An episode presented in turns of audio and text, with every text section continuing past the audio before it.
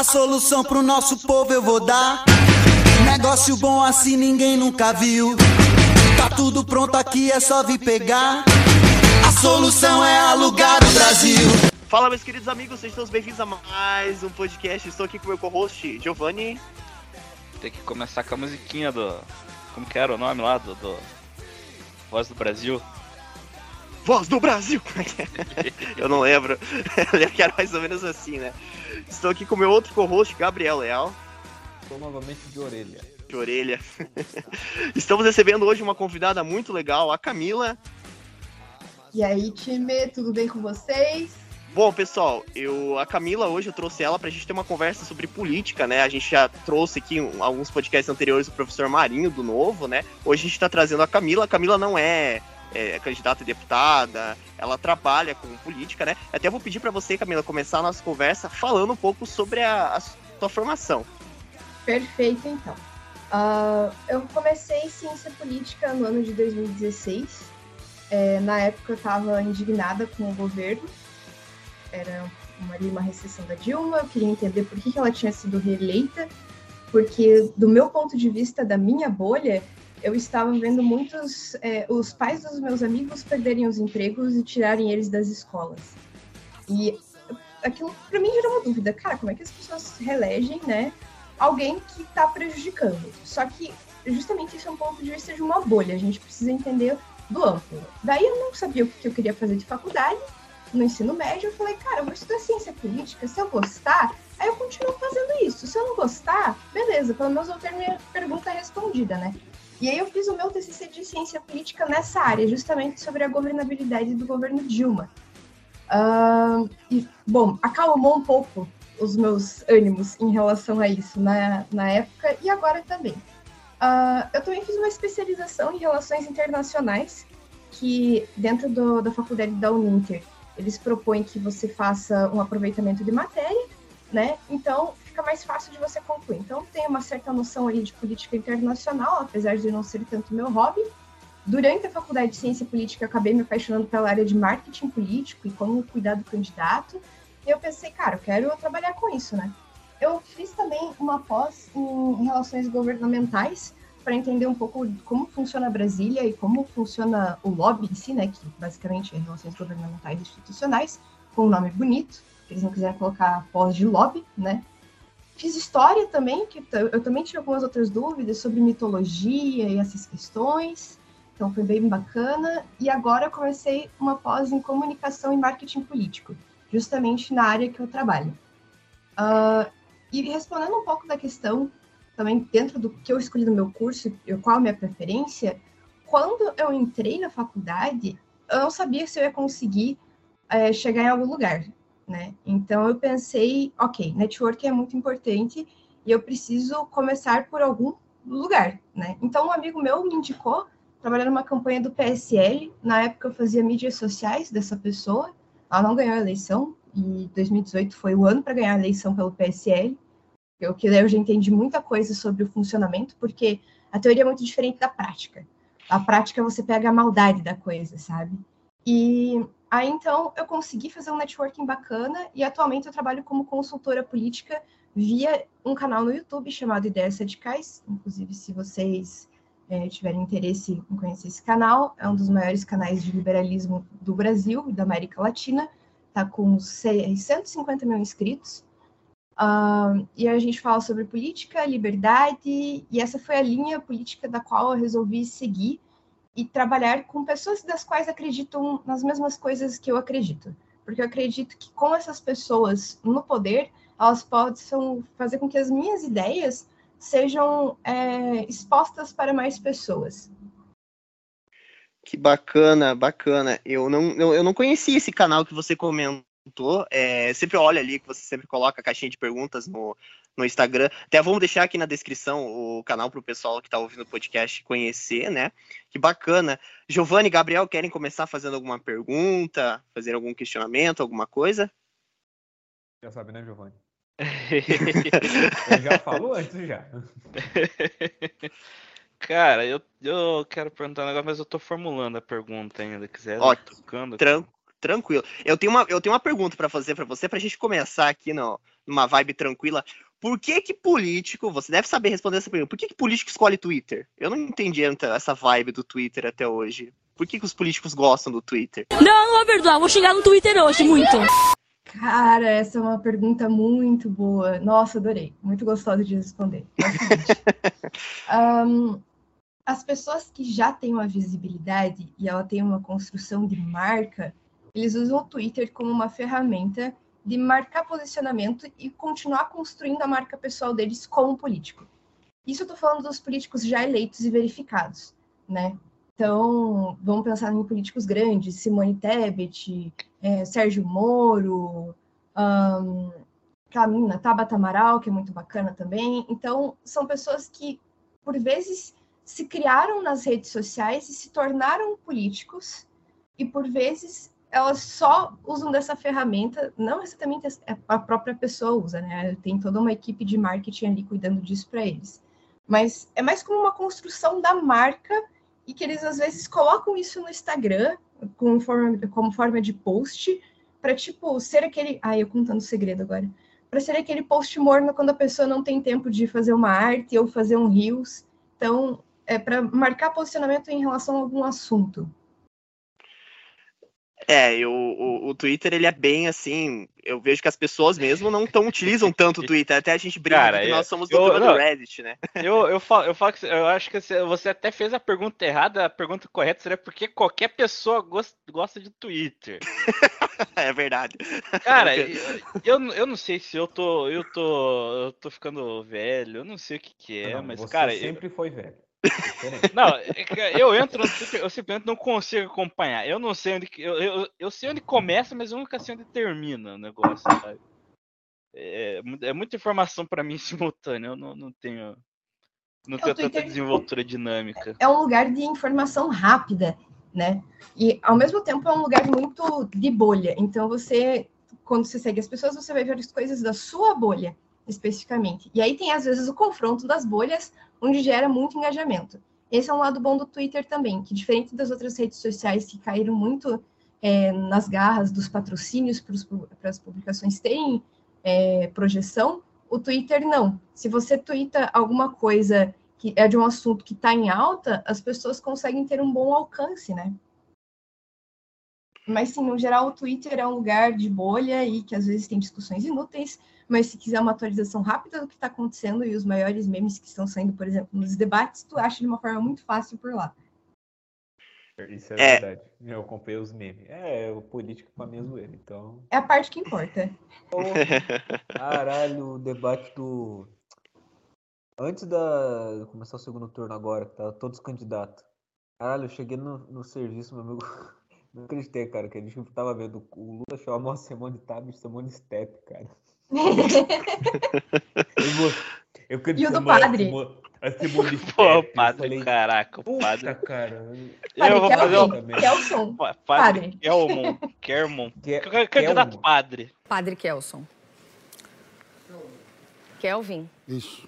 padre, candidato padre. É o padre, o padre Kermesse. Eu falei, caralho, cara. É o Brasil como eu amo essa porra, cara. E os É, debates cara. presidenciais abriram um espaço para a gente ver É, muito meme. Eu adorei essa parte, cara. Sinceramente. Tu vê o político, é, o despreparo dele, ou muito preparo que ele teve. Puta, é muito E- bom. E o cara só lança umas coisas muito aleatórias. A gente vê o nível que a gente tá e pensa, putz, é Cara, isso eu- Não, aí, né? é, eu- é, é um negócio que assim, eu me lembro da. Eu não sei se aí é memória afetiva ou o quê, mas na eleição passada eu lembro que a galera, tipo, ia pra. ia buscando sangue no, no debate. Fogo, nesse, fogo. Pegava fogo, mano. ne- nesse aí parecia que a galera tava fazendo. querendo fazer, sei lá.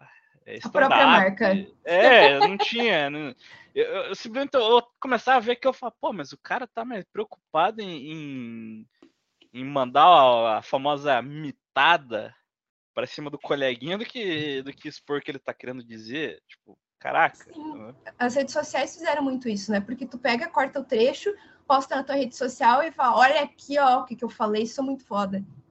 É, daí só corta a parte que ela. Ah, uh, ah, não conseguia falar. E, e o e o pior é que assim, daí esse negócio entra naquilo que a gente pode falar de, de como, como foi dito ali, a Camila falou, né?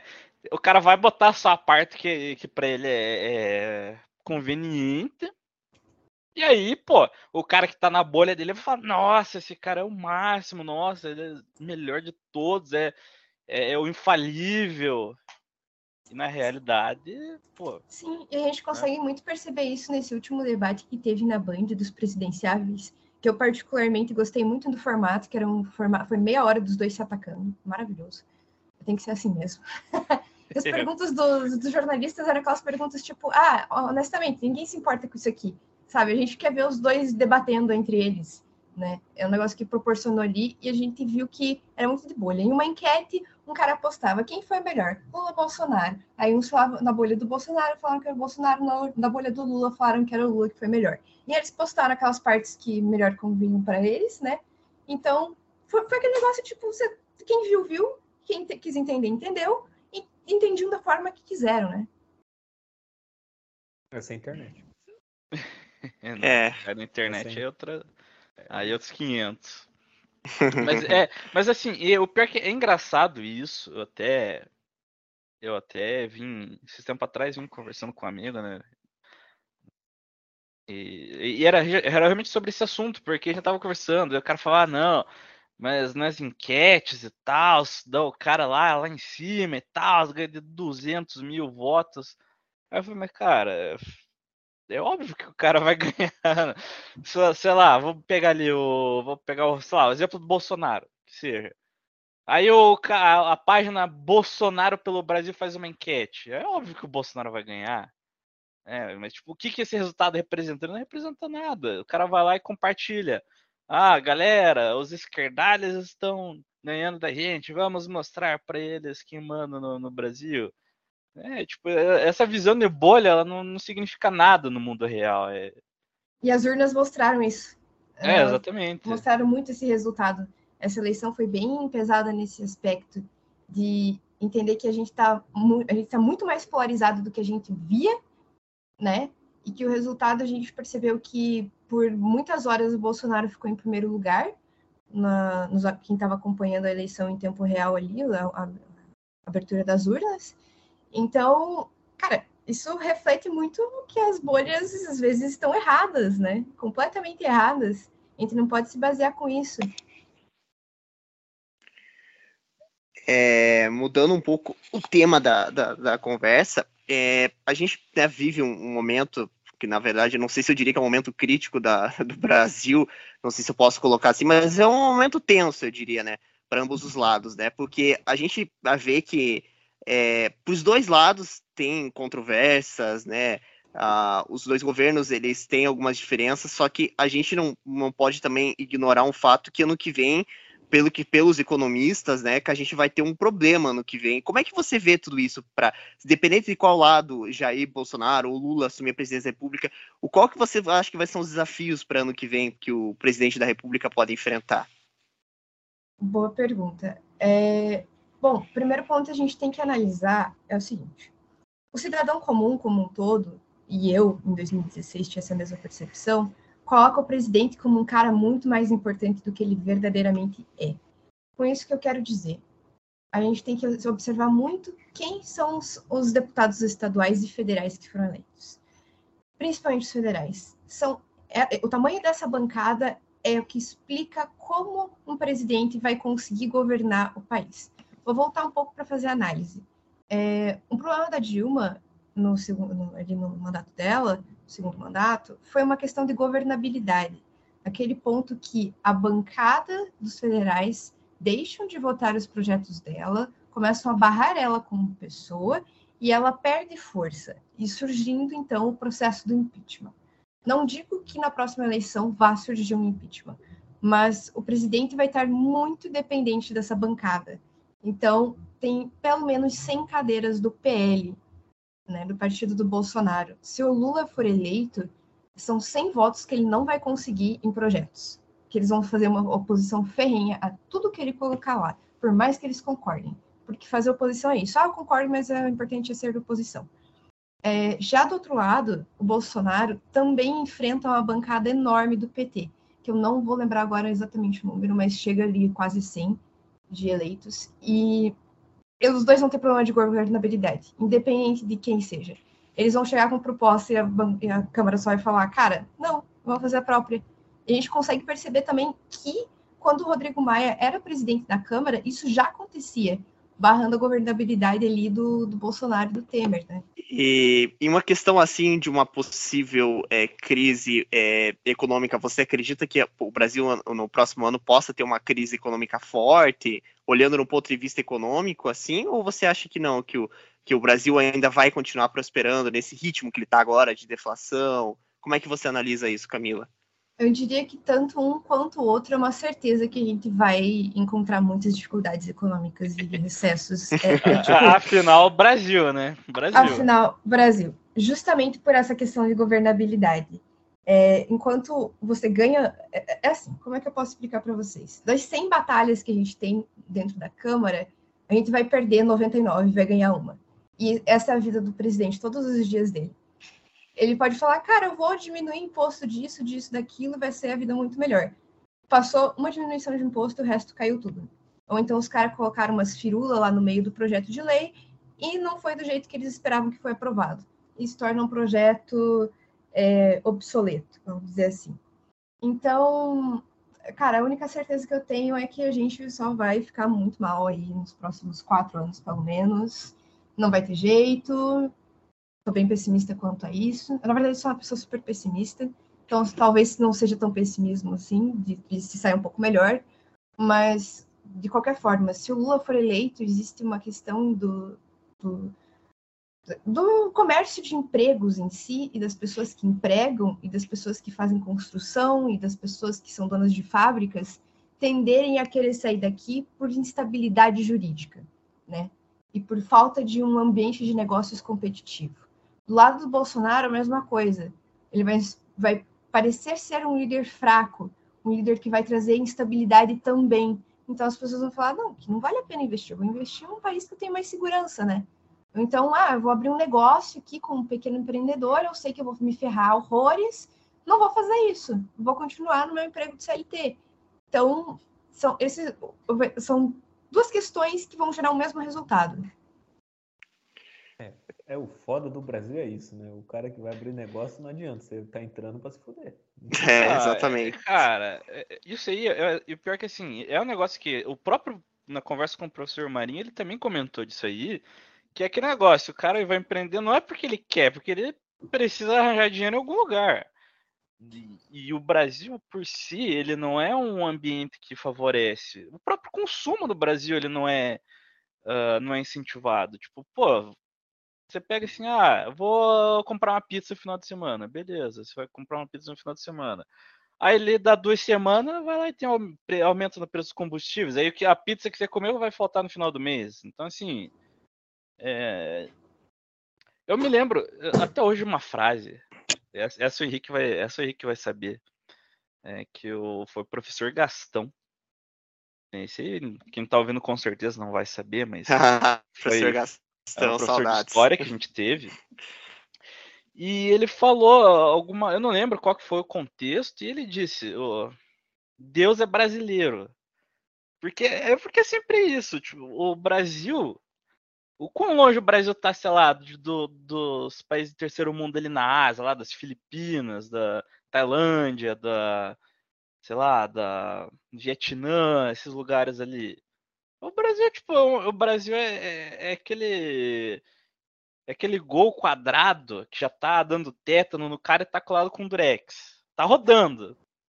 Mas ele não sabe até quando tá rodando, né? E aí você pega também a situação em a própria América do Sul, principalmente, ela tem sempre foi uma região tradicionalmente instável, né? A gente teve alguns momentos ali, acho que no começo dos anos acho que no começo do século 1900 teve um teve um, um princípio de que, pô, talvez dá certo, mas, cara, é a história do submarino, né? Boiou até boiou, mas, cara, é feito para afundar, não tem. É, um dos pontos que, que você comentou, Giovanni, aqui, né? É, você comentou ali sobre a questão da América do Sul, né? Toda a América do Sul está vivendo uma situação bem crítica, né? A Argentina agora entrou, acho que não me engano, na hiperinflação, né? Que é mais ou menos o que o Brasil viveu ali nos anos 80, com Sarney, né? Aquele congelamento de preço. E a Venezuela, a gente, pô, eu vi uns documentários lá, cara, umas coisas assim que você não acredita, assim, o cara pegou uma nota de 50 reais, foi cambiar em Bolívar, o cara pegou, é, nossa, milhares de notas em Bolívar, e ele falou, tudo isso aqui é um salário mínimo na Venezuela. E ele falou, compra um prato de comida. Os caras andam literalmente com uma mochila cheia de dinheiro para comprar coisas. Você fica assim, Pô. pensando, e ninguém dá bola, ninguém dá bola, porque o dinheiro realmente não vale nada. O cara falou aqui, ó, você pode jogar dinheiro na rua, tipo, as pessoas não vale nada. Você fica tipo, porra, como assim? Eu não consigo imaginar um mundo. Você consegue imaginar? Você consegue imaginar assim, um mundo assim, Gabriel? Só perguntando pra você. Ou não? Você consegue imaginar essa realidade? Consigo, porque eu trabalhei com o venezuelano. É, Foda, cara, foda. O cara contava os bagulho. Eu falo, puta que pariu, brother. E quando me vi um candangão falar, não, porque tal, que eu vou votar no fulano, eu ai, cara, sério, dá uma pesquisada no que esse cara tá defendendo, brother. Sacanagem, que eu tô trabalhando com um cara que tá vendo, se fudeu lá, cara. Tipo, que pagar não sei quantos mil dólares pra conseguir vir pro Brasil. Se fudeu, podia ter se fudido, o cara podia ter roubado ele, ele podia não ter chegado. Agora tá aqui, ó, vivendo bem, com a família, os filhos trabalhando. Ele, ele contava pra mim, Gabriel, eu aqui o Brasil eu falo que não é a melhor coisa do mundo, mas tá melhor do que na minha, onde eu morava na Venezuela, onde tá meus pais. Porra, cara, pode tirar razão. Aqui você tem o que comer, bro. E você, Camila, você iria pra Venezuela? Dar uma passeada por lá? Tem vontade de conhecer?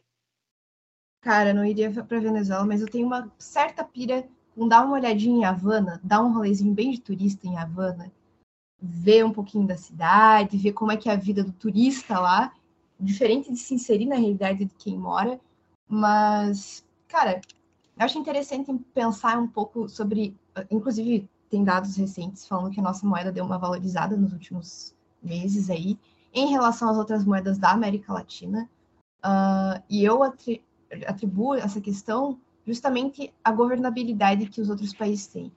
A América Latina tem uma tendência forte ao presidencialismo, o que dá muito poder para quem está na presidência e pessoas que não necessariamente concordam com quem é o presidente estão vivendo sobre as leis dele, porque é isso a democracia, né? Se for parar para pensar. E justamente elas têm essa tomada de decisão de, ok, eu preciso sair daqui porque tá um horror e eu tenho que ir para um lugar menos pior. Então, eu acho muito curioso que a gente tem esse looping, a gente é conhecido pelo presidencialismo, o parlamentarismo aqui não funciona por uma questão de poder cultural e vai ser isso aí. O próprio É, e- Brasil, não, não, a gente não tem como imaginar uma situação diferente ah, pela própria presença da cultura do Messias, né? Vocês podem ver isso, é padrão. Todas as eleições que aconteceram no Brasil, a figura do presidente, ela não é do cara que, ah, é, o cara que tem um projeto legal, o cara que tem ideias legais. Não. A figura do presidente é o cara que vai vir e vai salvar o Brasil inteiro, que ele vai fazer isso e não vai depender de ninguém, de nada, e não existe a mínima possibilidade dele falhar. É essa cultura que fode a gente. Totalmente. É. Tanto que assim, é, é- é um retrato. Eu.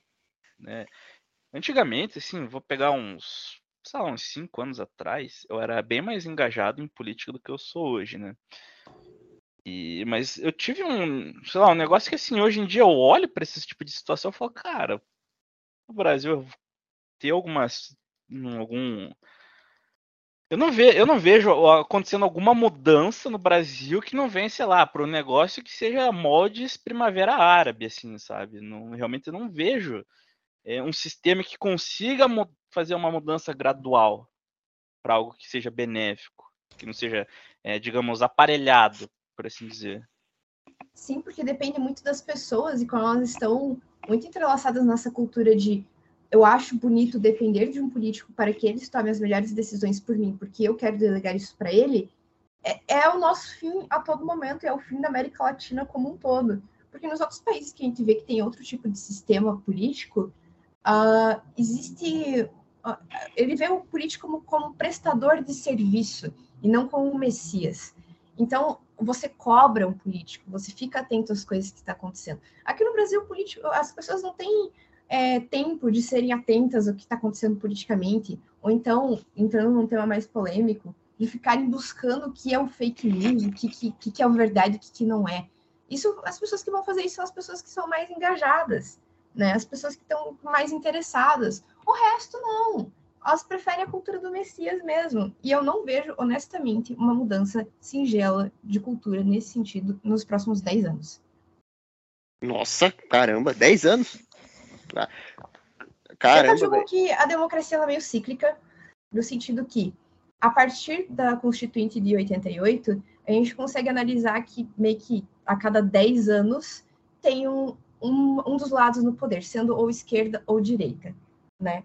Agora talvez isso mude, mas as pessoas estão tendo mais acesso às informações, só que o tempo de resposta nas urnas não é tão rápido assim, né? A gente pode conseguir perceber uma melhora do que as pessoas estão buscando mais a partir da eleição de 2018, mas mesmo assim, como foi mencionado, elas não se importam com as pautas das pessoas que são eleitas, elas se importam com a pessoa. Isso é um negócio que eu falo em toda a consultoria. Cara, não interessa o que tu acredita, honestamente, não interessa tuas pautas, não interessa teu plano de governo, ninguém liga. As pessoas vão votar em você porque você é firmeza. E se você conseguir provar para as pessoas que você é firmeza, você vai ganhar. Simples assim. E as pessoas encontraram muita dificuldade em ser uma pessoa firmeza e mostrar isso para as pessoas, sabe? Político, político é, é a profissão da RP. Né? Eu, sinceramente, não vejo o cara precisando de qualquer outra coisa é, para se, se eleger.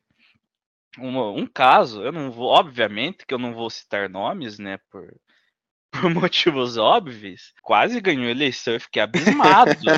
Uhum. Eu fiquei abismado com aquele negócio. O cara não tinha um PDF de proposta. O pior é que eu tô pensando em vários nomes e eu tô muito preocupada.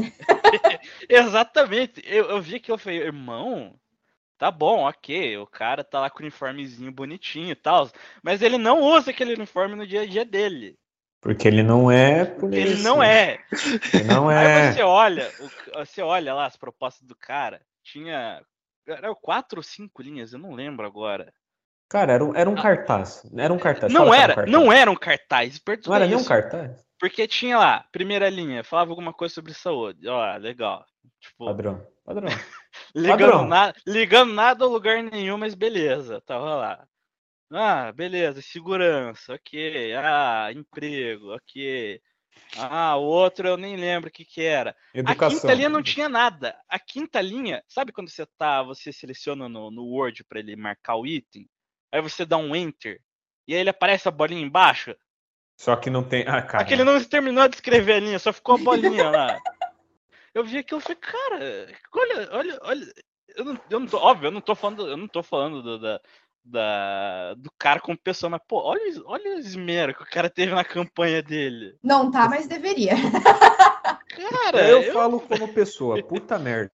Mentiroso é foda, né? Mano, Foda, como né? pode um O cara não tem um amigo, parece que fala, não, cara, isso aqui não tá, tá feio. Ô, irmãozinho, pelo menos dá um, dá um, dá um, dá um backspace, Backspace. pra pagar o negocinho, pelo menos, pô. O importante é quando você vai montar uma campanha, pelo menos você decide um foco. Se você é da área da saúde, você fala da saúde. Se você é da área de segurança, você fala da segurança. Se é da área da educação, você fala da educação. Se é da fiscalização, você fala da fiscalização. E foca nesse assunto, em ser bom nisso e Mas criar uma marca pessoal em cima disso, né? Mas quando a pessoa não é de área nenhuma, daí fudeu, né? Ah, mas geralmente ela tem, quando ela vai entrar na política, ela tem alguma coisa. Vamos, eu vou pegar um exemplo para vocês. Pegar uma pessoa e falar a pessoa. Cristiane Ared. A Cristiane Ared, ela foi deputada pelo Paraná, deputada federal, depois daquela situação do, do Carlos Filho, que era deputado também, que acabou matando os filhos dela no acidente de carro. E a pauta dela se tornou trânsito. Né? Agora, pelo que eu me lembro, ela não conseguiu se eleger nessa eleição, ela saiu até candidata a prefeita aqui em Curitiba. A gente até estava julgando que ela ia sena- a Senado na próxima eleição, só que ela perdeu muita força porque o assunto não se sustentou. Ela não conseguiu é, fazer a presença da marca dela, né? Então, você consegue arranjar algum assunto do teu nicho, seja esporte, seja é, galera maromba aí que saiu candidato, teve um cara em o frango que se elegeu em São Paulo, agora deputado estadual, e fazer alguma coisa em cima disso, né? Então, por vezes a gente pode julgar que essas pessoas estão ali só pelo poder, sim. Mas você percebe quando a pessoa não tem foco, sabe? É, é, tem um, um outro caso que acho que a gente também pode citar aqui disso. É outro cara que eu também não vou citar o nome. É, mas quem é- mora em São José que sabe que o cara spamou bandeirinha na cidade. Uhum. Um Pior certo que eu não passei em São José da campanha pra saber quem que é. Mas um, eu um cara. Não, não um cara que usa um certo chapéu? É, Ele e o esse- amigo dele. Foram Não, os dois. Ah! Eu posso. Eu não vou E falar o nome o dele. amigo dele foi eleito, Foi eleito. diga-se de passagem. Foi eleito. E eu, eu fui mesário na eleição, então muitas coisas aí que, que a gente tá falando, ninguém me contou, eu vi porque eu tava lá. E tem lá os fiscais do, do, do partido, né? Que caramba, coisa triste, né? Mas. é, E os caras falavam assim, ó. Os outros lá não importa, a gente só vê aqui e vê o dele. E o cara foi eleito. E, e, sinceramente, eu acho que ele só foi eleito pela spamação de bandeirinha, porque eu nem sei do que, que se trata esse cara. Eu, Eu é, também só não. sei que a sede desse filha da puta era aqui perto de casa. E todo sábado de manhã tocava a música política dele durante uma hora seguida e eu queria matar ele. Então eu, eu odiei esse cara. E eu Tu quase sabe o tropecei. jingle dele de cabeça? Eu, eu, eu, eu tô esquecendo. Não me faça lembrar. Não me faça lembrar. Eu tô esquecendo. Agora, meu ponto agora, irmão, já Eu sabe. não vou, não vou, não vou. Aquela, cara, essas Vai, bandeiras. você eles- sabe eles, que você vai. Eles Na hora que pegaram você porra. a cabeça no travesseiro, É, você vai. lembrar. Eles pegaram uns, uns pedação de uns paralelepípedos pra botar as bandeiras. Meu amigo, eu, tô- eu tropecei tanto nessas porra que até o caminho do trabalho tem umas 40 dessas merda. Perto da Rui Ah, Barbosa. foi real, eu falei, cara, um vai morrer ainda tropeçando Ô. merda dessa e caindo na rua, cara. ali, ali, ali no nosso centro, cara, do lado da rua do cemitério ali, que é uma rua principal e é onde passa a 15, ou seja, é a principal rua comercial da cidade, fecharam, fecharam de bandeira, simplesmente não tinha como você atravessar. Não, O, e o quando o falando, Giovanni viu. Aquele sábado que a gente se encontrou lá na 15 por acaso. cara, absurdo. Meu aquilo lá. amigo, Os caras fecharam a rua. não tinha como passar. Eu, tra- eu fui com a minha mãe comprar centrífuga. No final das contas, eu tive que quase ir na passeata dos caras, porque não tinha como passar na rua. O cara trancou a 15 toda, brother. Passeata com a centrífuga. Muito top. É, co- é. A, a minha, minha mãe falou: Não, não vamos passar no meio. Eu falei: Mãe, foda-se os caras. Se não passar no meio, você não vai passar, é Eu falei, isso. "Você quer-" Eu falei pra mãe: Você quer dar a volta cinco quadras pra frente? Não, então vamos cruzar no meio, que se exploda. Sim, É. teve muito uma demonstração do, do marketing nessa eleição, que eu percebi que foi justamente a questão das bandeiras, né? Porque é um custo barato, você não precisa contratar alguém necessariamente para segurar essa bandeira, que são essas bandeiras justo. É, é white flag que eles chamam essas bandeiras, que você coloca no cimentinho. E aí você só tem horário para pôr e para colocar, para pôr e para tirar, que é das 6 às 10 da noite. E aí eu tava de olho para ver se tinha alguém fora do horário para denunciar no Pardal, porque eu tenho essa pia. Olha só aí, ó. Ela tá- fiscalizando então as bandeirinhas. Então, se gostar de fiscalizar as bandeiras, ver o, o qual horário, Ah, se passou do horário. se eu pudesse fazer alguém ganhar uma multinha por propaganda errada, para mim era ótimo, né? Porque não foi determinado pela Justiça Eleitoral quantas bandeiras poderiam ser. Então, virou um spam de bandeiras, justamente. E eu até desconfio certamente dessa efetividade é, antes dos últimos três dias, porque todo mundo passava e, tipo, ah, é o cara que tá saindo de novo. Ok, também aí, né? Mas nos últimos três dias, que, as pessoas, que é quando as pessoas decidem o voto, talvez possa ter ficado na memória delas. E também falando do jingle, eu digo uma coisa muito importante na campanha, quando você faz um jingle bem feito, de forma que você repita o número do candidato, o nome dele, que fica na cabeça das pessoas, elas acabam indo no dia votar e, tipo, lembram da musiquinha do cara, falam, ah, vou votar nesse cara aí. Eu ainda bem que o efeito pra mim foi o contrário. Pode ser o contrário o também. efeito é possível. Sabe por quê? Uma coisa eu vi de vez em quando, uma coisa eu vi toda a porra de um sábado. Todo dia de manhã. Aí acabou comigo. Cara, e, e, e pior que assim, o, esse negócio do, do próprio número do deputado, eu. Obviamente, eu nunca trabalhei no, numa eleição propriamente dita, mas eu imagino que até a ordem dos números ela tinha, deva ter alguma hierarquia no- nos partidos, né? Tem tipo, sim. ah, vamos supor, ter o número principal do cara, ah, não, o, o cara do partido, ele vai ser o principal 1, 2, 3, um negócio assim. né? Exatamente. Eles fazem. Vou falar para vocês o que que é geral aqui, expondo um pouco para vocês aí dos bastidores. Geralmente eles dividem a chapa. A chapa são todas as pessoas que vão concorrer. É, existe um número para isso, de mínimo e máximo. Ah, tem a pessoa que é a principal pessoa da chapa, que eles chamam de cabeça de chapa. Tem as pessoas que vão fazer mais ou menos ali uma quantidade interessante de votos, que eles chamam do corpo da chapa. E quem vai puxar aqueles 500, 200 votos ali para ajudar a eleger os primeiros é a, a cauda da chapa, né? Então, como eles fazem decisão desses números? É, tem por sorteio, tem por tempo de partido, que é a maioria dos partidos. Então, esses caras que são cabeça de chapa, geralmente eles estão mais tempo no partido, eles conseguem escolher o melhor número. E a escolha do número é um momento muito importante, porque você consegue, é, além de criar e reforçar a própria marca, é, pensar num jingle e pensar qual número é mais fácil para o eleitor. Então, eu vou dar um exemplo para vocês. Se o número. Vou pegar um partido. Se o, o número do PL, que é 22, e a pessoa escolhe 22222, você pode considerar que a pessoa pode votar errado por colocar o número de dois errados e anular o voto, é, para mais ou para menos. Então, tem, tem essas coisas que vocês levam em consideração na hora de escolher o número. Mas sim, os cabeças de chapa geralmente eles escolhem os principais números, os números mais fáceis que vão ficar mais gravados na cabeça dos eleitores. Eu- Inclusive, durante a eleição, eu passei por uma situação dessas. É, a mulher ela chegou lá para votar, né? E e aí ela foi lá e reclamou lá pro, pro presidente da sessão. Ah, eu tô botando o número do número do do, do candidato e tá aparecendo outro cara aqui. Daí ele falou: Ah, mas você tá botando o número certo? Aí ela tô. Daí ele falou: ah, mas você anotou o número? Ela não, não tinha anotado, né? Daí ela falou: ah, qual que é o número do candidato X? É, beleza. Óbvio que a gente não sabia, né? Aí, só que tem o, tem lá o, o, o mora- o muralzinho com o número dos candidatos. Ela falou: ah, qual, como que é o nome do seu candidato? Ah, é o candidato X. Obviamente que nem poderia fazer isso, porque era, teoricamente era para ser secreto, né? Mas a mulher também não se ajudou. E daí a gente foi procurar. Ah, pô, mas não tem nenhum candidato com esse nome. Ah, mas qual que é o sobrenome dele? Ah, não sei. Aí deve ter pego um desses números aleatórios aí, que a galera que é só pra. A galera do, do que faz a famosa massa. Sim, que é a maioria dos votos indecisos em qualquer eleição. E que são quem decide, quem decide as cadeiras no final de contas.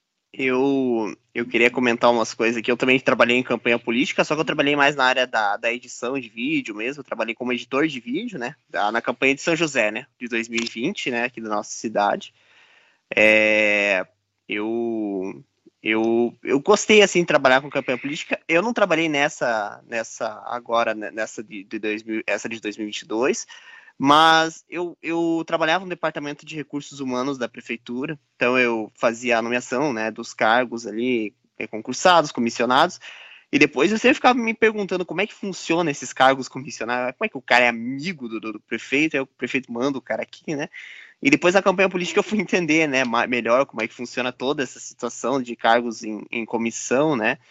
E é uma coisa meio maluca, né, isso, né, cara? Porque você tem pessoas na política que literalmente elas trabalham, né, ali um prazo, uns três, quatro meses de graça, né, para depois na frente ganhar um emprego, né? O que, que você acha disso, Camila? Sobre os cargos comissionados? E sobre os CCs que a gente gostava de chamar, né?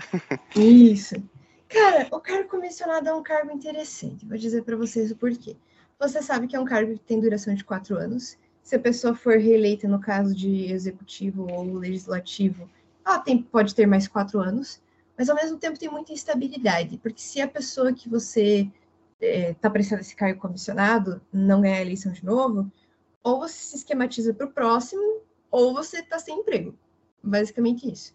E os comissionados, na maioria dos partidos, são feitos através de indicações, justamente, das pessoas próximas, e não necessariamente pessoas competentes. E aí eu vou puxar um ponto que eu percebi muito nessas eleições.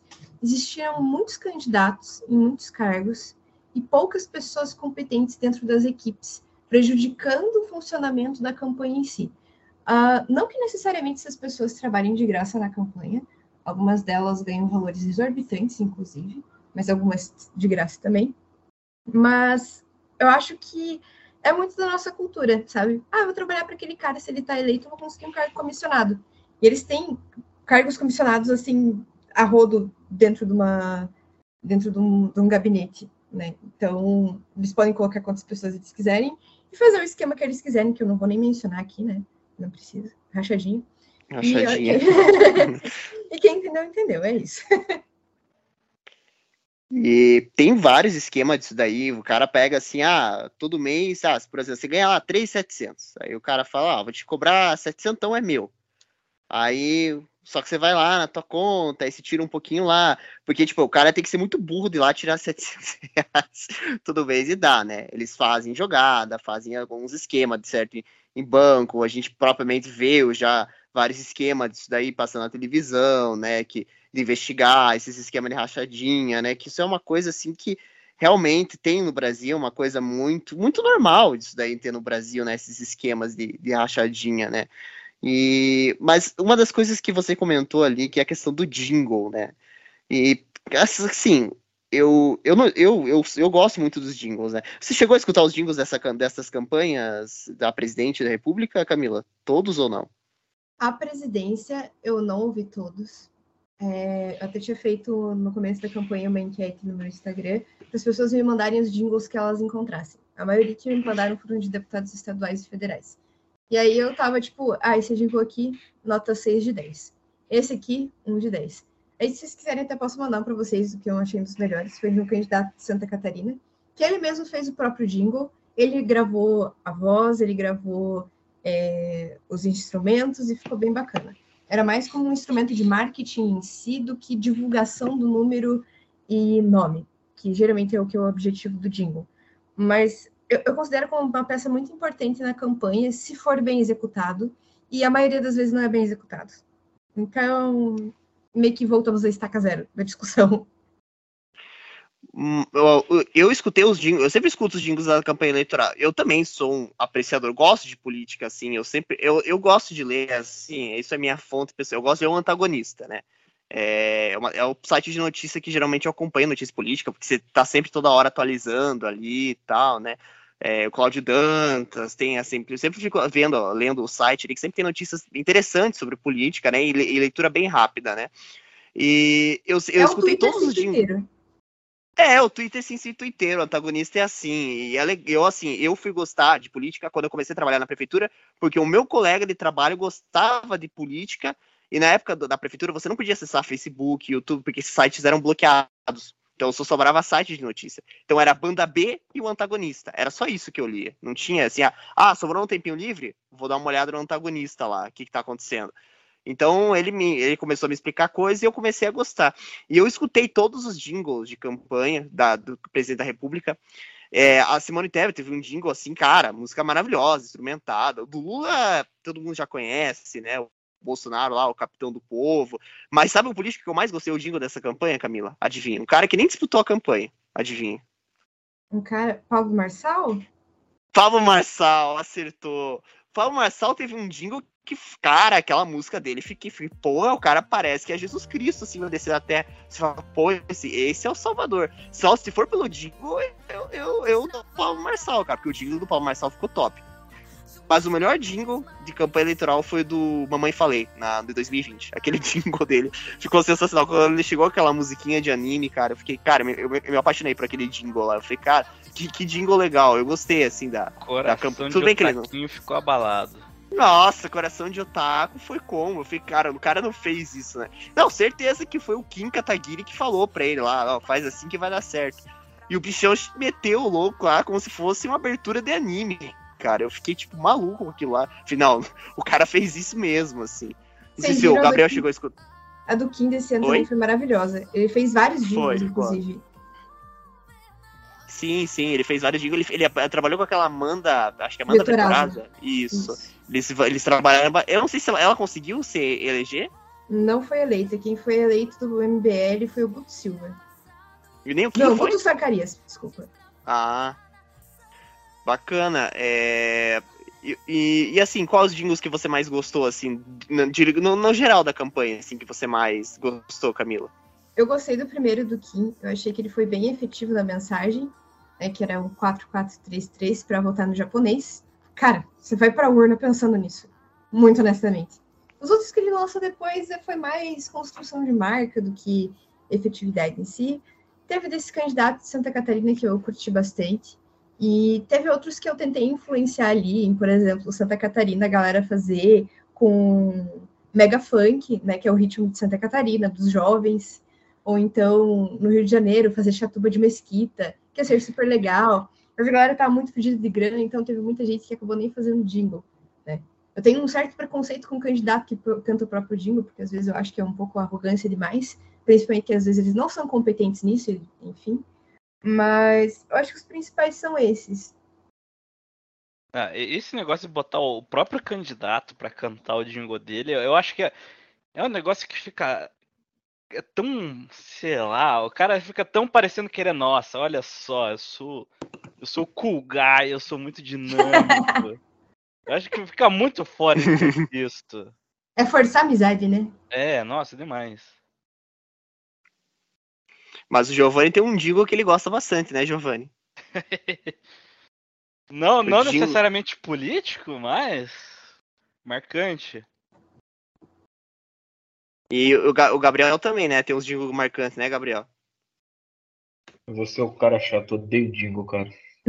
Porra, por que você é amargo desse Chato pra, Sim. chato pra caralho. Puta merda. seu amargo? Eu sou. Pô, Não, eu tô fazendo teu papel nesse episódio. Eu tô sendo um amargo. Eu- é, qualquer coisa com político que eu não gosto é foda. E, e eu lembro de dois- 2020 que teve aquele. E disparou, disparou. Não sei se lembra dessa música. Também foi um inferno essa música lá. Era uma música sertaneja e vários políticos usaram. E o homem disparou, disparou. Não sei se lembra dessa, Giovanni. pior que não, cara. Se lembra, Camila, dessa? Essa também foi usada bastante aí pelos políticos. Eu lembro vagamente, eu relembrei dessa música, na verdade, quando eu fui buscar um site de jingles para referência para os candidatos. E existem sites de jingles que eles cobram em torno de 600 reais um jingle ali, só para vocês terem uma noção de preço, né? Ah, de construção de letra né, e da, da melodia em si, que tem muitos exemplos, e aí você consegue julgar, tipo, isso aqui tá horrível, isso aqui tá bom, isso aqui tá chicletes. Irado Jingle é um ser um jingle chicletes, né? E objetivo. Só que às vezes as pessoas se perdem um pouco no personagem e aí elas, né, enfim. Mas o que tá em alta é muito importante. Ah, pra mim a que mais tem alta é a música da reciclagem lá. Não tem como não ser, não tem como ser outra. Jingle máximo São Joséense. Você separa. Nós Nós reciclamos. reciclamos e juntos construímos um novo lugar. E repetindo infinitas vezes. Essa. E fica. um looping da música. O looping. Mas é, é, o que você comentou ali do, do, do Pablo Marçal, cara, e- com todo respeito, assim, né? Eu não quero causar polêmica aqui, porque eu tenho pessoas que amam o Pablo Marçal, né? Mas o coach da montanha tá. on, Como é que é? Aquele jingle Cara. dele, cara, ficou na minha cabeça. Mas o que, que foi aquele cara querer entrar? Eu, eu não sei, mano. é, porque assim, o, ele entrou pra disputar a presidência da República, fez a convenção, ok, o partido deu ok, você vai disputar a eleição. Aí o partido tirou a candidatura dele e decidiu apoiar o Lula, tipo, um- aos 45 do segundo tempo, e aí ele não quis mais, não sei o que, no final ele, ele criticava o Bolsonaro, decidiu apoiar. o- que que aconteceu com o Paulo Marcelo? Você chegou a acompanhar esse caso, Camila? Eu acompanhei brevemente, mas eu confesso que eu entendo a posição do partido em entender que eles não tinham força suficiente para ser uma terceira via, arredar o pé, apoiar algum político, que eles entenderam que era uma eleição polarizada e seguir dali. Né? Inclusive, o Paulo Marçal, dentre os candidatos à presidência, era dos que tinham o maior patrimônio declarado, 90 milhões. É só uma curiosidade aí. pra Tá precisando de ouvindo. dinheiro mesmo. Tadinho. É, cara, eu. Ai, caraca. esse- Eu nem sei quem é, mas já não. É, né? era, era o candidato coach. Era Ah, o candidato coach. porra! O coach, Puta, o coach já por isso que eu não gostei dele. montanha precisa ser resgatado com um bombeiro. Você entrava lá no. no, no- botava o, o nome do cara no, no Google, aparecia, sei lá, do mil milhão, negócio assim, como Ah, ganhar esse puta primeiro já não gostei desse cara. Já, já, ainda bem Ah, meu Deus do céu, cara, olha o nível que o negócio tá chegando. que o Henrique ficou triste, porque provavelmente ele gosta dele porque ele é coach. Inclusive, ele é coach espiritual, né? Ele prega, ele é tipo de uma Ah, dessas igrejas caralho. aí. Como? É o É. como? Deus Como Ele é ficar dessas igrejas, milionário assim, e igreja. Respeita Maria e cai um milhão no céu. Igual É, São eu, Paulo. por exemplo, que sou católico, eu sou total. Não, assim, eu, eu acho assim que pra mim acreditar em Deus não é. O, o cara tem que ser total. Claro, se você se enriquecer é um mérito seu, mas não que Deus vai te. Se você fazer tal coisa, Deus vai te dar riqueza, né? Mas o Paulo Marçal tem um vídeo até lá, bem Jesus. Aí parece ele descendo do helicóptero assim, cara, se vê aquilo, você fala, Ah, não, não é mano, possível isso, caraca, cara. cara. Você fala, não, não é, não é possível. Nada contra o Paulo Marçal, eu tenho Não, uma. não, não, não, não, não, não. Tudo contra ele. Vai tomar no. Tudo contra os coaches nessa eleição. Nem, nem conheço ele, mas por ser coach eu sou Não. contra. Eu não, eu não gosto. É coach. Eu já não gosto. Não, cara, é. O próximo. Meu, já, já começa que assim, quando esses caras vêm com esse negócio, ah, qual que é a propaganda eleitoral do cara? O cara começa. Ah, eu já vou fazer alfinetada aqui então.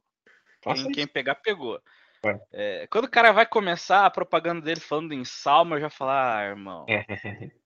Ah, irmão, sério, cara? Tipo, meu, é duas coisas que não tem, não tem conexão uma com a outra. Não, isso não, não quer dizer nada. Não, não, não, é- não, é- não tô nem falando por não acreditar, mas, cara, são coisas que não, não podem ser a mesma coisa. E, cara, aí pior ainda, aí, aí além do cara querer ficar fazendo essas junções, o cara ainda é coach. Não, vai- não, eu, Vai eu fazer o quê? Vai que botar coach o, É pior do que falar o salmo. botar o Bolsa Curso também no, no, no- de programa de, de eleição? Esse curso de marketing digital para os É, jovens do Bolsa ensino de médio. marketing digital, é, cara. Não, não, não, Ah, cara. de todo ruim não ia ser, né, pô? É, ia Cara, ser bom coisa- falando. Cara, aquele negócio de, de, bolsas paradas. Cara, a parada mais bizarra que eu vi nessa porra foi aquela tablet falando que pra quem terminou o ensino médio ia ganhar 5 conto, cara. Vocês Falei- viram os memes em cima disso? Cara, eu falei.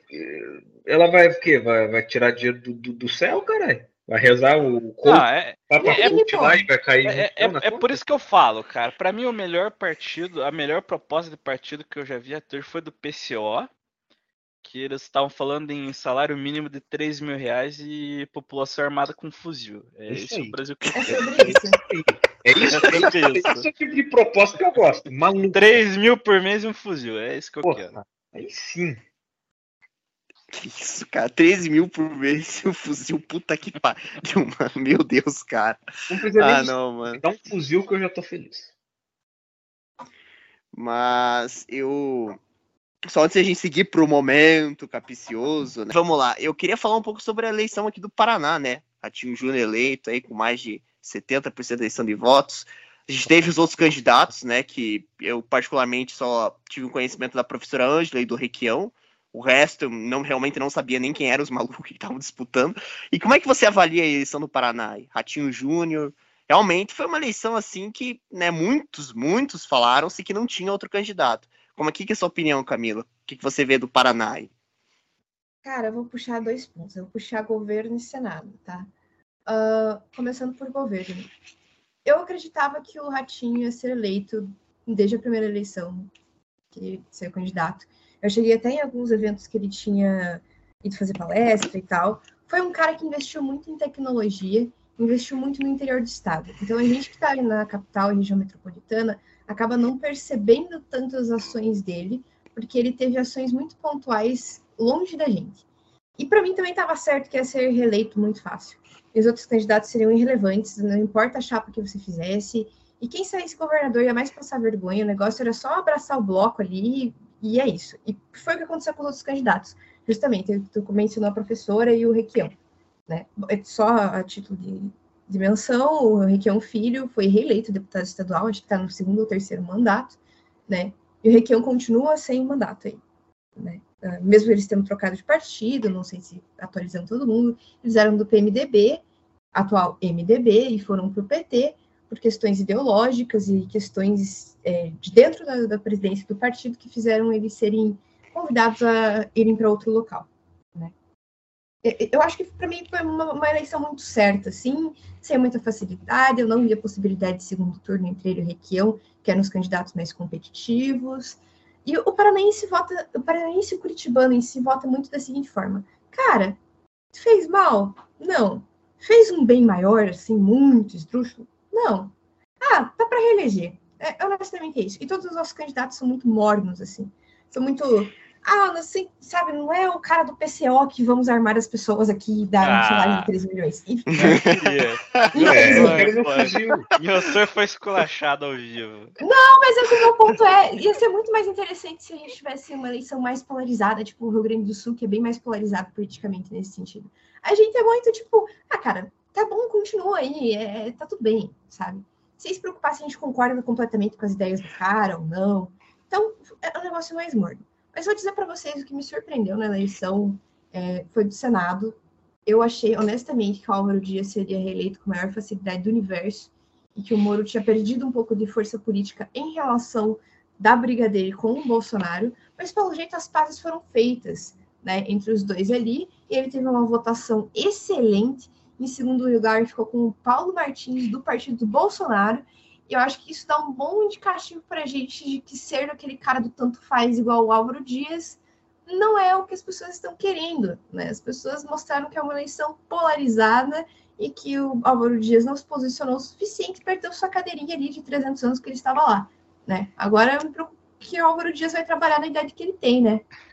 O Álvaro Dias que era basicamente concursado lá, né? Eu sei, eu sei do que, que ele vai trabalhar. Ele vai fazer o um novo filme do Coringa. Vai passar um tempo com a Aécio Neves. Entenda quem quiser é... a, relação com a Aécio Neves, né?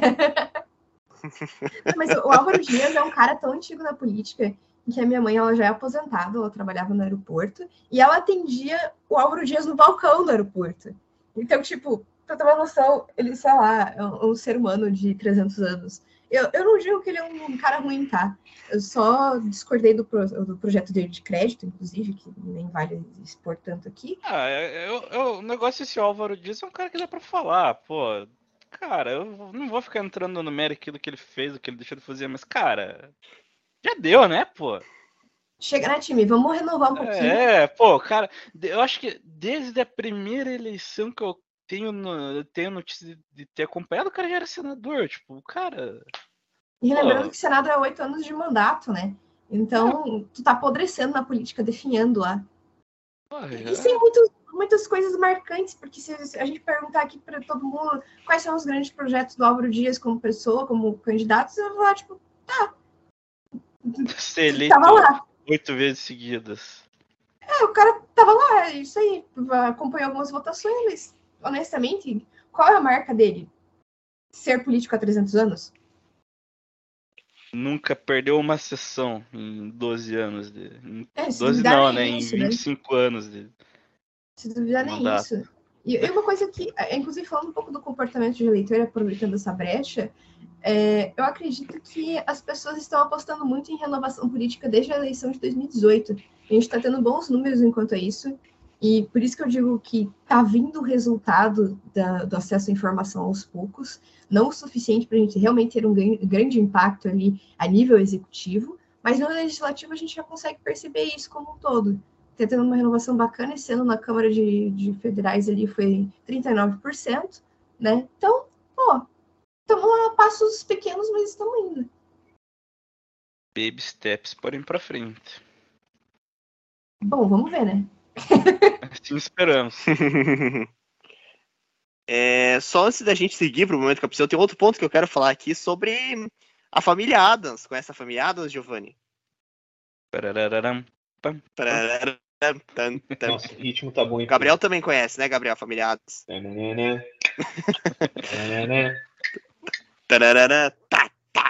E aí, quem que a gente tá falando, Camila? Acho que você sabe. Eu consigo pensar em muitas famílias, eu tô muito preocupada. Eu não consigo decidir qual delas vocês estão falando. Família Adams é aquela que tem aquele cara careca. A gente tá falando do STF, né? A tá Essa família Adams. É, Essa é a família Adams. Você nunca, você nunca assistiu Família Adams? Tem o cara careca, tem aquela mulher, mas é igualzinha a Carmen Lúcia, assim. Eles literalmente parecem a família Adams, não tem como. Eu- É que Gente, eu olhar- associar com vários caciques da política, no geral, e aí eu fiquei preocupada, porque daí se for careca, e aí se não falasse que é do STF, eu ia pensar em. Eu, eu já tava Eu, pensando em eu outros já carecas. até, eu até já sei quem que foi a- quem que veio na, na memória. O Alexandre de Moraes é STF ou ST? TSE, eu não sei o que que é, né? Ele até se é, né, agora. TSE. Ah, tá, não, é. Esse é meu nível de política. Eu, eu sei que o cara é um vagabundo, mas eu não lembro de onde ele é. Cuidado com a censura, Gabriel. Não podemos falar isso, senão já vão, vão censurar nós aqui. Já, censura, É, censura cara. meu podcast, censura eu, vai. vai. É, senão nós tomamos na- do brioco Quero- aqui, cara. Quero, quero dizer cuidado, que eu não nós fa- compactuo com as palavras ditas pelo meu colega de bancada. Ah, I Eu- love STF, I love, I love, I love you, I love you, Carmen Lúcia, coração, hashtag, I love Carmen Lúcia. É, bom, a gente queria falar um pouco do STF, claro, com muito cuidado para nós não sermos Eu vou, nesse censurados. momento vou me mutar. Aquela... Mas a gente queria falar um pouco do STF, né? A gente sabe que o próximo presidente eleito vai eleger aí três, se eu não tô me enganando, dois ou três? Três, né? É, do, do STF. E, bom, isso aí é, é pra, pra, pra, pra, né, aí a eleição ser bem disputada, né? Porque vai ter um poder aí, se o Bolsonaro ganhar, bicho, ele vai ter um poder muito grande. O que, que você acha sobre isso? Sobre essa, essa escolha dos juízes? Como que você acha que isso vai impactar no Brasil e tudo mais? Cara, eu vou vir com uma opinião talvez diferente, que é a seguinte. Eu acho danoso para a democracia que essas pessoas sejam indicadas pelo presidente. Pelo simples fato de que eles têm uma espécie de cargo vitalício, que eles ficam pra, pela eternidade nesse cargo. Né? Eles já são indicados mais velhos e eles só apodrecem lá. Meio que é isso. E eles ficam em mandatos de outros presidentes também. né? Então, hoje, hoje, acho que porra, tem sete que foram indicados pelo governo Lula, Dilma e Temer juntos. Temer indicou um cara, não vou lembrar o nome de todo mundo direito, tá, gente? É, enfim, muita coisa. Mas eu acho danoso. Eu acho que seria muito mais fácil se eles tivessem propostas e se apresentassem para as pessoas. Eu acredito, por mais que eu duvide um pouco da, da capacidade das pessoas de fazerem boas escolhas, eu ainda acho que é melhor elas terem a opção de fazerem uma escolha, né? Do que ser um cargo indicado. Apesar que meio contrário contra o, o funcionalismo, né, do, do- dos freios e contrapesos ali é, ser votado e não indicado, é, que eles vão ter que lidar uma coisa muito pesada. E o- a questão de deste poder, de estar tomando muito mais poder do que ele realmente tem, é danoso para a gente. É danoso para nossa liberdade, é danoso para o funcionamento da nossa política. E eu honestamente estou bem preocupada. Estou bem preocupada em ver os, os veículos de mi- midiáticos sofrendo algum processo. Não vou dizer que é censura, porque não necessariamente foi censura. Alguns, enfim, algumas pessoas falaram que foram censuradas, sendo que não foram. É, outras estavam respondendo algum processo sobre resposta de alguma coisa. Então, por isso que é importante a gente ir atrás das informações, né? Ah, perigoso essa indicação. Vou indicar mais gente picareta para lá, mais gente pra gente se fuder. E não tem muito que a gente possa fazer em relação a isso. Tá fora do nosso controle, tá fora do nosso alcance. Então, cara, é aquele negócio doloroso, né? A gente vai ver acontecer e não vai poder fazer nada sobre. É, realmente é, é muito, muito complicado, né? E, e essa situação toda, né? E a- até nós aqui ficamos um pouco assim, porque nós somos totalmente independentes, É, nós não cara, temos assim. é- é, é, o, o negócio do STF é aquilo. Eu, tipo, por exemplo, alguma coisa, nós ganharmos uma repercussão maior, né? sim, exatamente. Tipo, Pode falar, Giovanni. Cara, é que eu, particularmente, eu não, eu não vejo o STF como um problema. É, eu acho que eu acho interessante. Eu, isso é um tipo de coisa que, é, dada a bizarrice que se chama política brasileira, né? É, algo parecido como um poder moderador, digamos assim, eu acho que é, é um, seria um órgão interessante, mas é como a Camila falou, como é, são caras indicados, qual que é a possibilidade daquele cara não ser parcial? É zero. É óbvio que o cara vai, vai apoiar o cara que incubou ele lá. e vai ir contra o outro cara que vai ser inimigo dele, entre aspas. Então, assim, o, é difícil a gente começar falando em legitimidade, mas ninguém vai mudar isso aí, por quê? Porque o cara, se o cara pode, ele vai usar a favor dele. Bom, então acho que, Gabriel, prepara a voz aí, meu caro. Eu fiquei quietinho, falei que ia ficar quietinho. Medo. Não, não, não é medo, não, Medo, porque né? eu sei que eu- se eu falar, eu vou Eu, falar. eu merda. estou com medo de você estar calado. Não, eu prefiro ficar quieto, porque eu sei que. não- eu também. É aquele negócio, eu, eu sou o povo. Eu represento o povo que fala mal dos. do- Não só dos políticos, mas des- desses caras aí do Eu TSE. É, do, é, do cabecinha lá de pica lá, o carequinha lá. Não É sabe isso, todo vamos nome. ficar nisso. É, No isso que eu falo, excelentíssimo Deus, cara. calvíssimo. é por isso que eu fico quieto. É, Lex Luthor, pronto, Lex Luthor. o- não, cabecinha de pica. É... Puta, foi qual gol do São Paulo? Eu tô vendo o jogo aqui, tá? Eu tô mantendo minha compostura aqui, que fique claro. Olha Fique claro. Mas teve que mutar na hora, porque da hora Ah, do outro. vergonha, Giovanni. outro teve que mutar. Espera que tem gente na cozinha. Tá, é. Daí eu tenho que esperar um pouco. Mãe, dá licença, mãe. Licença. Aí, ó. Tá vendo o bronquinho ao vivo. Mandou o bronquinho ao vivo. Uh!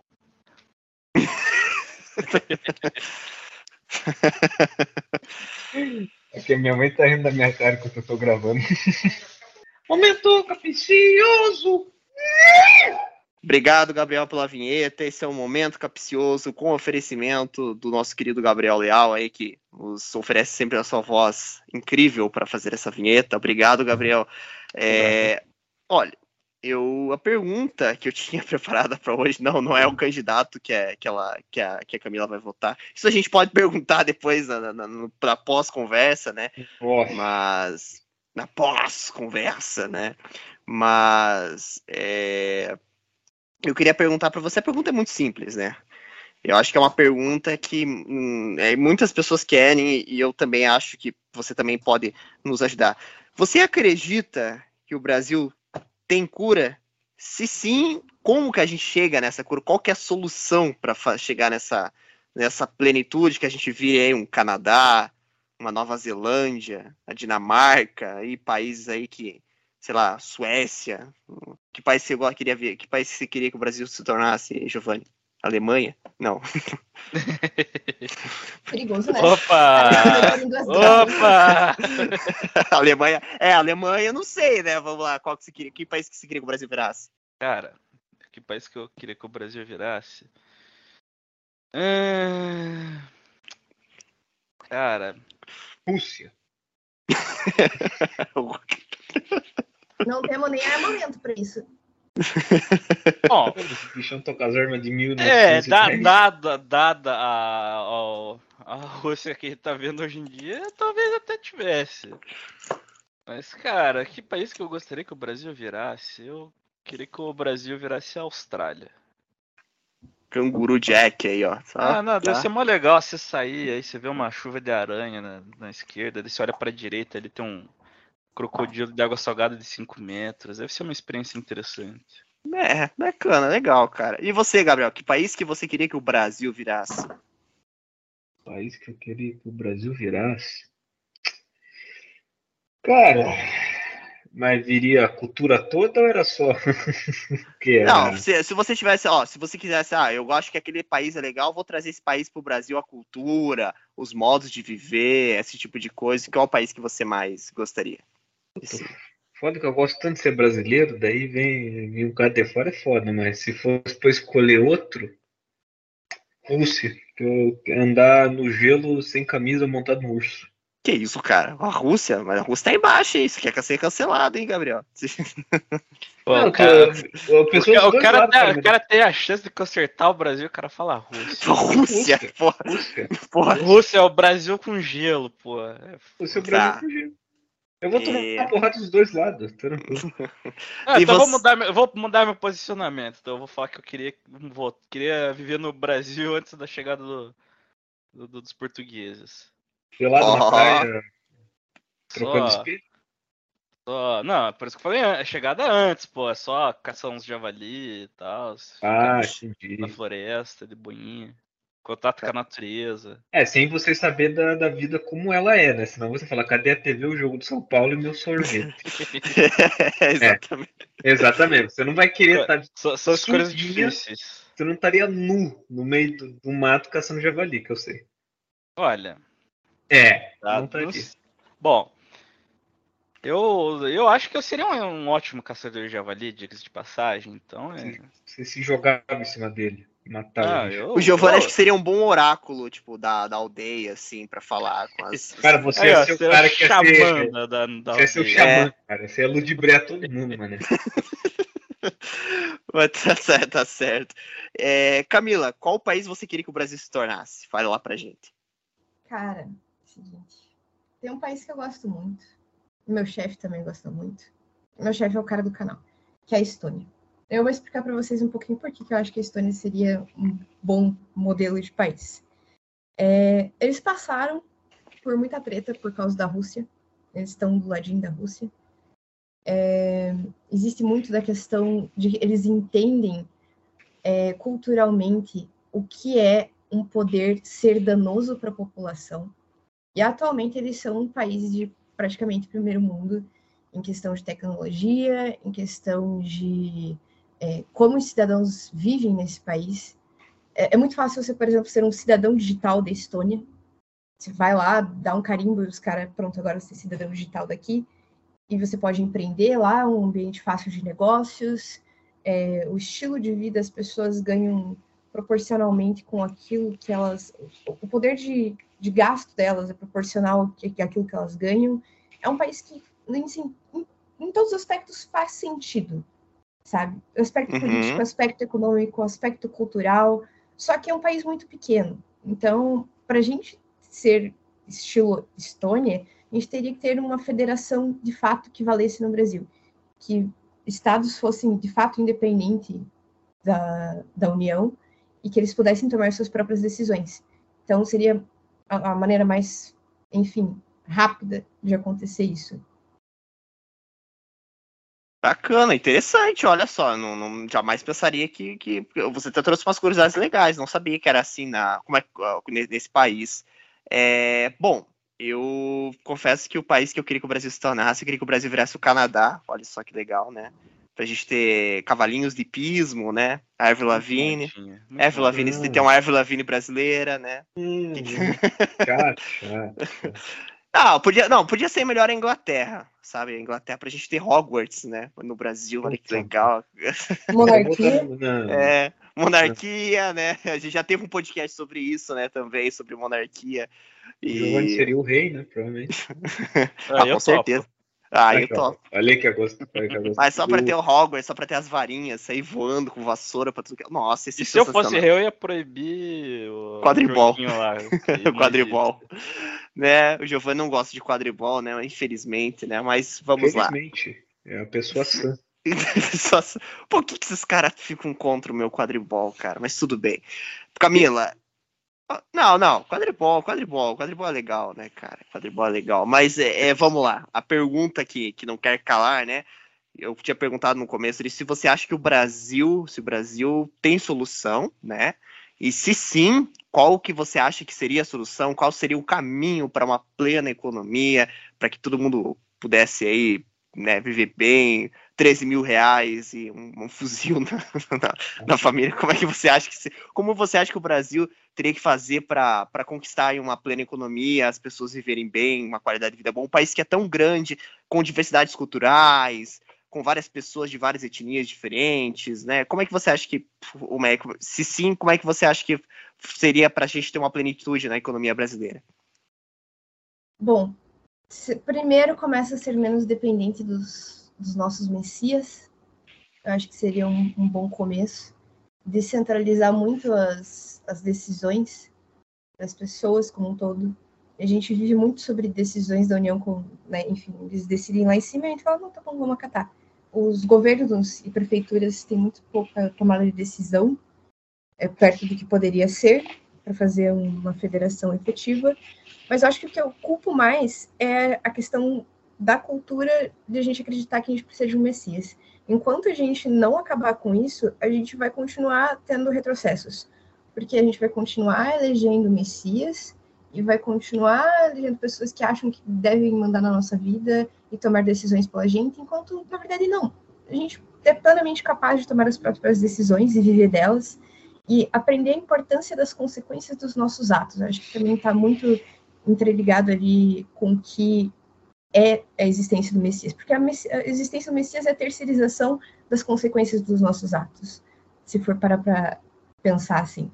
Então, se responsabilizar pelas coisas que a gente faz, pelas coisas que a gente acredita, e tendo essa responsabilidade, a gente conseguiria lidar com é, políticas econômicas fossem tivessem mais liberdade, com leis no geral que fossem mais simples e mais livres para a gente, que a gente pudesse usufruir, por exemplo, de ter uma arma e, ok, a gente fosse penalizado caso a gente usasse ela de uma maneira incorreta, usando de exemplo a arma que é mais fácil. Uh, e a, gente hoje em dia é muito restrito, mas porque as pessoas escolhem messias que acreditam que restrição é bom. Restrição é bom, regulamentação é bom, tem que privar as pessoas de tudo. É, elas são pessoas eleitas para decidirem as coisas pela gente. Enquanto a gente não parar de pensar nisso, é a gente vai continuar tendo esse regresso. E a gente não vai ter controle sobre isso. Cada vez mais as pessoas, esses messias têm controle sobre a gente, e não a gente controle sobre eles. Acho que a minha principal crítica é essa. Bacana, legal. É muito interessante seu ponto de vista. Ah, gostei bastante. Nós gostamos bastante da conversa hoje, né? Desculpa se a gente é meio engraçado, mas a gente gosta de ser mais descontraído na, na gravação, né? Porque a gente sabe que também falar de política às vezes também é muito, às vezes acaba se tornando um pouco maçante, né? Então a gente às vezes faz uma piadinha ou outra para descontrair, né? Mas a gente queria agradecer a sua presença hoje, Camila, foi muito legal, muito muito bacana, né? E falar sobre o próximo convidado que a gente vai ter aqui domingo, a gente tem um podcast, você também está convidada, Camila, sobre história do Brasil, né? A gente vai receber um professor de história aqui para a gente estar tá conversando juntamente com o Elo, com o nosso querido Machado, com o William e com a Vanessa, né? A nossa querida Vanessa também vai estar aqui para falar sobre a história do Brasil, né? Um podcast aí que é, vai ser bem interessante. Possivelmente, com certeza, vai ter um papinho ali, uma outra coisa que vocês vão falar sobre política, né? Porque a gente teve vários governos aí, plano real, teve várias questões aí, o Getúlio Vargas, né? E, direito ao voto para as mulheres, enfim, vários pontos que foram importantes dentro da política, né? Além de falar da história no geral, desde Pedro Alves Cabral e tudo mais, né? Vai ser um podcast muito legal. E isso no domingo, né? A gente recebe, então, às 8 e meia da noite no domingo, próximo podcast sobre história do Brasil. Na outra quinta-feira, adivinha, Giovanni, qual que vai ser o próximo tema aí na próxima quinta? Vai ser sobre.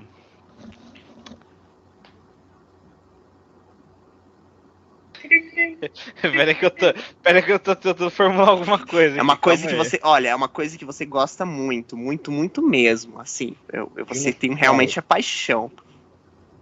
Cara. Se não for dinossauro, o Digimon não tá errado. Eu, eu, ia, eu ia falar São Paulo, mas não tá dando mais. Né? Pô, tá ganhando, cara. Fica feliz. Porra, porra mas tá triste aqui, hein? Puta pior, do que, pior do que o Del Valle não pode ser também, pô. Não tem como. Puta, achei que era. Vamos lá, vamos lá. Giovanni deu um branco no Giovanni. Vai ser sobre League of Legends, sobre LoL, né, Giovanni? Você gosta bastante de LoL, né? Cara. Caralho. Caralho.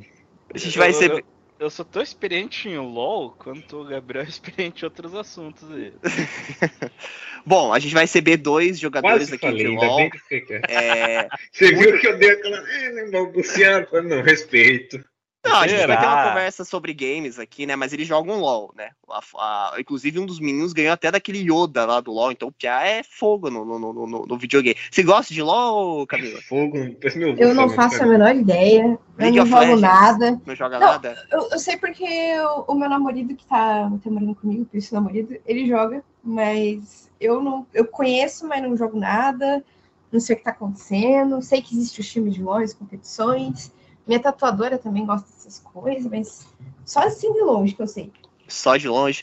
Bom, a gente vai receber dois streamers aqui, né? A Palominha Gameplays e o Adriano aqui para estar tá falando um pouco sobre LoL, explicando né, pra gente, porque eu também nunca joguei uma vez LoL, joguei algumas partidas pelo celular ali, também não conheço muito do jogo. É, viralizou por conta daquela série da Netflix também, agora, que, que fez muito sucesso. Então a gente vai estar tá recebendo eles aqui, até para falar sobre também outros jogos, não só sobre LoL, né? Mas é um papo interessante. Então, domingo sobre a história do Brasil e na próxima quinta aí sobre League of Legends, os dois às oito e meia da noite. Queria agradecer mais uma vez a Camila, deixar o link do, do canal no YouTube dela aí para vocês conhecerem, né? É, o canal que ela comentou ali no começo do podcast, e deixar as redes sociais dela também. É, e fazer o convite para o próximo podcast. Deixando também na descrição as redes sociais do Instagram do Gimito, é, o TikTok, né, nosso lá, o nosso canal de animação, né, que tem uma animação nova do Cozinho Quando Necessário, né, que ficou muito bacana aquela animação, ficou muito das nossas histórias aqui que a gente conta no podcast. Tá, o pessoal tá gostando bastante lá das animações, está sendo muito satisfatório para mim fazer essas animações. Além do RPG lá que a gente tá fazendo as animações também, tá ficando muito legal. É, só não tem Twitter, né, Giovanni? Só não tem Twitter. Só não tem Twitter que a gente não consegue acompanhar. É, não consegue acompanhar é muita informação, né, cara? E eu não sei nem o que postar lá, mas enfim. É, a gente tem Instagram, interage com a gente lá nas redes sociais, pessoal. E é isso, vamos ficando por aqui. Até a próxima.